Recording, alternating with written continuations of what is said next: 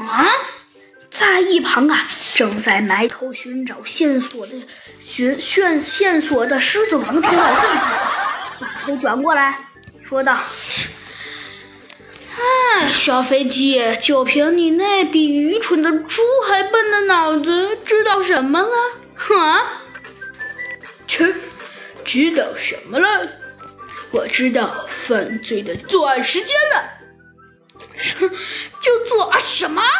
你不可能知道他的作案时间。呃呃，哼，不可能。好吧，我承认你太笨了，完全不是不可能，而是我完全有可能知道。嗯，哎，小子，小肥鸡，切！要是你知道，那你说吧，你说，你知道什么作案时间了？哼，也罢，这是你挑战我的，那我就用实力证明给你看。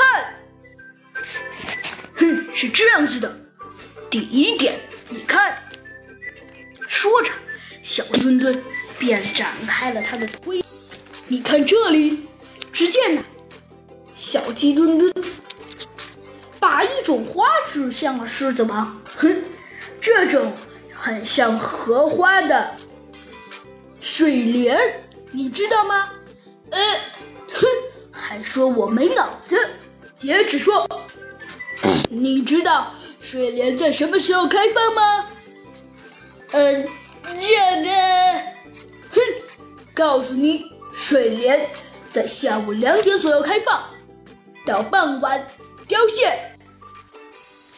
因此，如果花瓣内侧溅上了血迹，那就说明作案时正是花开以后到凋谢的这段时间。哎，这小飞机，你，哼，承认吧。狮子王，你输了。嗯，好，这次算算我算我大意。告诉你，小飞机，以后我还会来找你麻烦的。狮子王带着他那几个十个手下呀，就慌慌张张的离开了。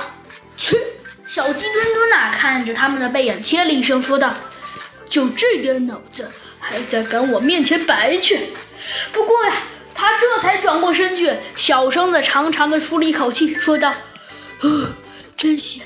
还好，要不是我跟猴子警长破案破得多，要不我也不知道这个知识呢。”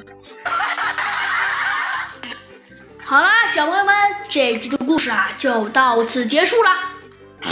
到底这个狮子王说他以后还会给小鸡墩墩带来一些麻，到底是什么麻烦呢？那我们以后。